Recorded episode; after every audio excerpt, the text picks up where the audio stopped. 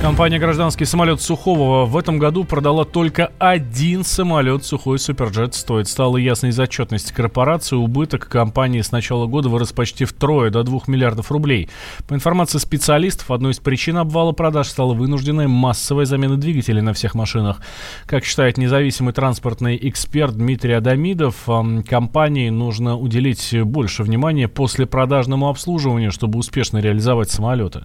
Дело в том, что, во-первых, и авария была, и были эпизоды с тем, что ремонтной базы нету, инфраструктуры наземной недостаточно, и по большому счету самолеты эти обслуживать тяжело, а они уже пришли, те, которые были в эксплуатации, к такому моменту, когда надо было там плановать их обслуживание, ремонты проводить и прочее. Поэтому это все вполне логично, и более того, об этом, в общем-то, говорили изначально, когда запускали проект, ну, многие достаточно. К сожалению, сейчас просто надо либо все-таки как-то восполнять эти пробелы, либо, ну, со временем временем просто отказаться от этого проекта. Это уже политика такая будет. Но по большому счету, чтобы этот самолет хорошо летал, обслуживался и прочее, прочее, нужно создавать инфраструктуру и нужно более ответственно относиться к вопросам послепродажного обслуживания. А пока этого нет, естественно, ну, он популярность теряет, и у новых покупателей нет больших стимулов просто это делать.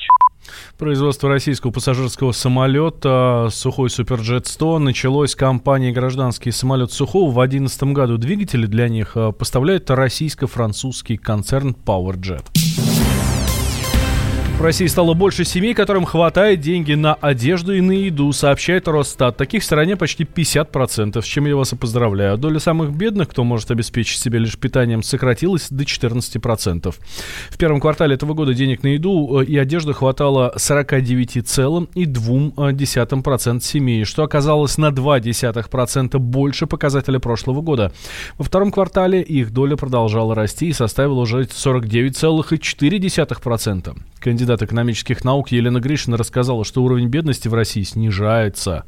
Ну, я считаю, что надо в большей степени интерпретировать снижение доли тех э, домохозяйств, кому хватает только на еду или не хватает даже на нее. То есть вот эта доля, она снизилась. Об этом можно говорить. Но при этом мы видим, что показатели другие, например, во втором квартале вот это снижение доли это наблюдалось, но снижение уровня доли населения с доходами ниже прожиточного минимума не наблюдалось, был рост. Поэтому пока некая противоречивая динамика, пока нет данных об уровне бедности за три квартала. Доходы у нас в третьем квартале выросли, то есть, скорее всего, по идее, должно быть сокращение уровня бедности.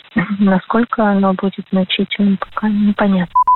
Количество тех, кто заявил о возможности приобретать все, что считает нужным, выросло на одну десятую процента, передает Росстат. Счастливчики. НАСА купит место на корабле «Союз МС-17», который полетит на Международную космическую станцию в октябре следующего года. Соединенным Штатам необходимо постоянное присутствие своих астронавтов на станции, заявили в Национальном управлении по аэронавтике и исследованию космического пространства. Именно так расшифровывается НАСА. Руководитель Института космической политики Иван Моисеев подчеркивает, что предоставление э, размещения американских астронавтов на МКС выгодно России. МКС – это, в общем-то, международная станция, состоит из двух сегментов. Американского, в общем-то говоря, и нашего. И на американском сегменте, в общем-то, должен присутствовать американский ответственный юридически, практически, технически, потому что, скажем, ну, наши космонавты не разберутся там в этих проблемах, которые на их сегменте есть. Необходимая вещь. А они должны были уже в 2020 году а, запустить два пилотируемых корабля на МКС американцев. Тем, тем самым, значит, э, наша помощь им уже, уже не нужна. А, но, как всегда бывает, это все сложные вещи, значит, там возникают трения, проблемы, вопросы. Лучше подстраховаться, они совершенно правильно решили, что ну, лучше договориться заранее. Потому что, скажем, сделать союз, это надо три года. Чем раньше сделаешь заявку на место в союзе, тем проще будет жизнь. Это в наших интересах. А работа МКС – это общероссийский интерес в космосе. Сейчас экипаж э, Союза МС-17 включены россияне Анатолий Иванишин, Иван Вагнер, а третьим в качестве кандидата на полет, вероятнее всего, станет астронавт Стивен Боуэн. Темы дня.